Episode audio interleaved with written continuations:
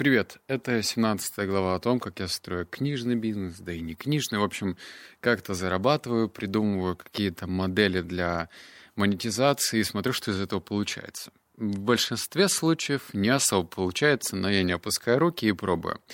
И на этот раз, в этом выпуске, я поговорю про копии.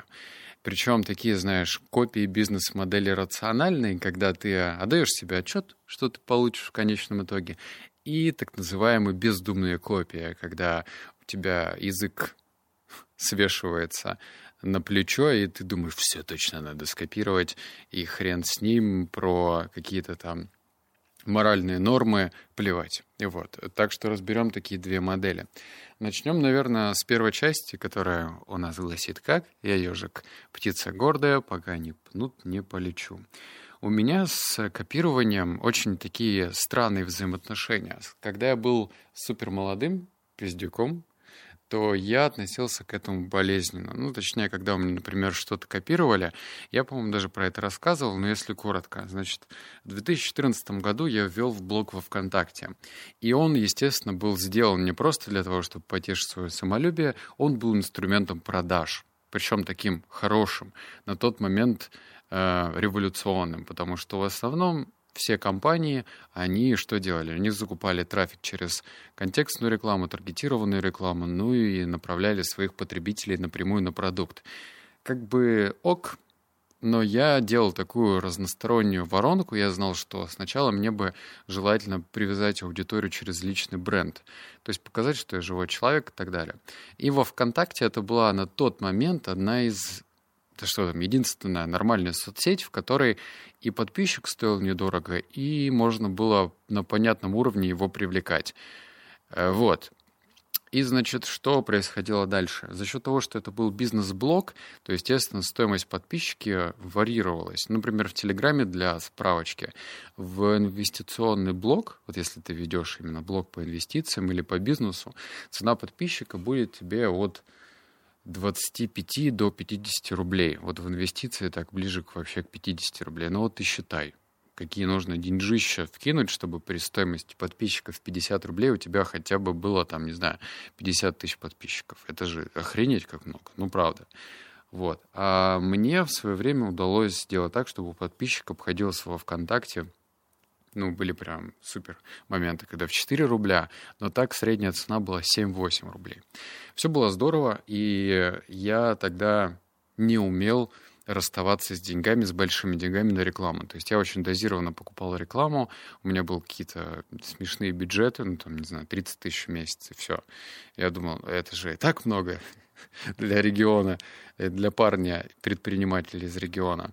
Потом один парниша, не буду называть его имя, а, он в конечном итоге обогнал меня по количеству подписчиков в блоге во ВКонтакте.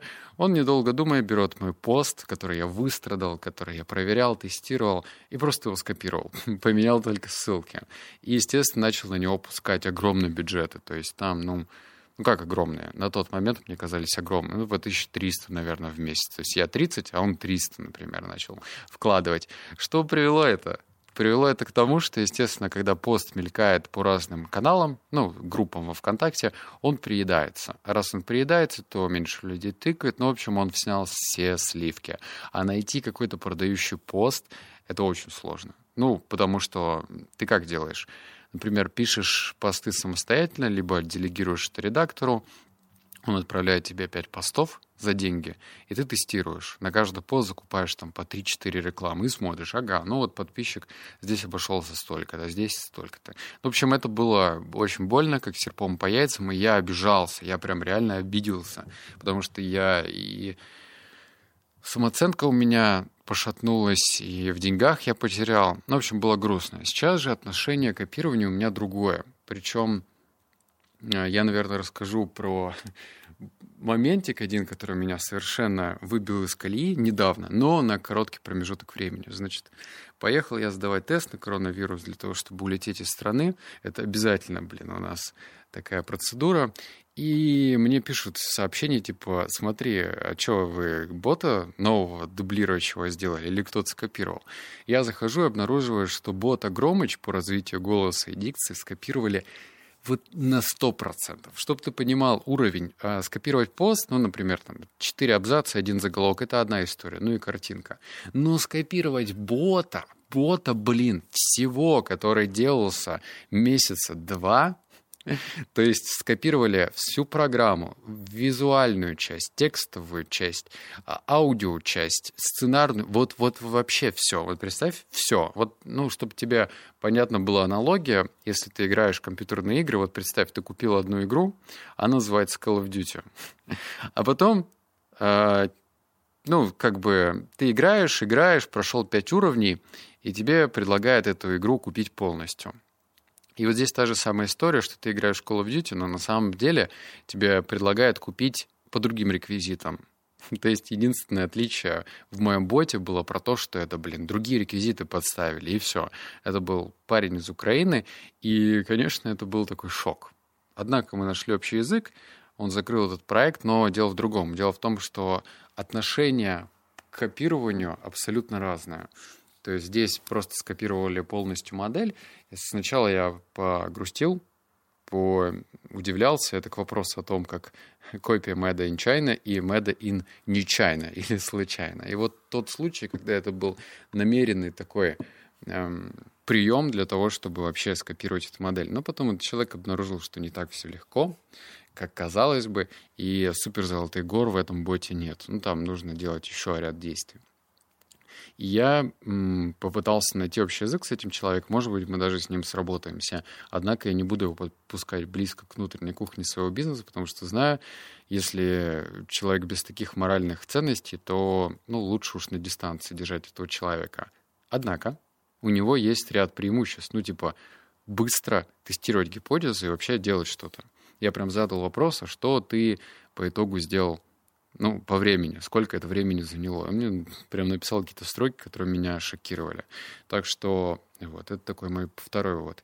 И третий, если ты, опять же, относишься к той категории людей, которые как-то осуждают или считают, что копия — это плохо, почитай книгу «Укради как художник».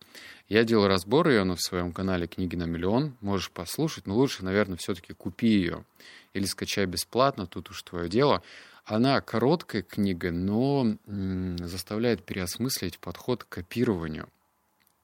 Более того, когда ты, э, опять же, пытаешься перезабрести велосипед и собираешься сделать совершенно что-то новое, возможно, тебя будет ждать нежданчик, неприятный нежданчик. Вот если, опять же, взять опыт по, по ботам, вот мы сделали бота детектива нахрен никому не нужен. Ну, там, четыре продажи было. Просто вообще провал полный.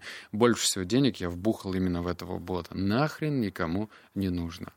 Боты по привычкам, ну, так, с переменным успехом, но я бы сказал, что это тоже такой провальный бот сам по себе. Хоть есть продажи, но они прям мизерные сами по себе. И опять же, это было что-то новое, такого не делал никто. Квест, там проходишь, что-то матрица, сюжетная линия. Ни хрена. А так можно использовать какую-то рабочую модель, смотреть, как она реализована. У меня сейчас даже появилась идея такая очень странная. Я предложил своему партнеру устроиться в компанию в одну конкурирующую и вытащить оттуда всю инфу, которая мне нужна. Это нехорошо, да, каюсь. Но если у меня стоит цель сэкономить много времени и денег, то, наверное, это неплохое решение. Я вспоминаю пример Федора Овчинникова с его Додо пиццей, что перед тем, как открыть свою пиццу, он устраивался в Макдональдсе и работал там именно на кассе, работал на кухне, работал в туалете, он прям смотрел все-все-все бизнес-процессы. Можно ли это сказать, что это плохо? Ну, как посмотреть. Здесь тоже история. Я хочу, чтобы мой партнер устроился в эту компанию. Я даже сделаю ему денежное вознаграждение за этот счет. И если мне получится таким образом достать необходимую для меня информацию, блин, да это же круто. Но не круто, что это типа немножечко морально неправильно. Хотя, блин, вот кого я обманываю? Э, мы же не, не будем делать какое-то суперзло. Ну, просто посмотрим, как все это устроено. Потом адаптируем эту бизнес-модель под нас. Что-то улучшим, что-то сделаем хуже. Такое тоже возможно. Так что, как ты к этому вообще относишься? Тоже интересно послушать твое мнение. Можешь мне там где-нибудь написать отзыв, например, на iTunes. И я почитаю, послушаю. Моральные мы наши, да? Ну все, обнял, поцеловал, заплакал. Услышимся с тобой в следующем подкасте. Пока.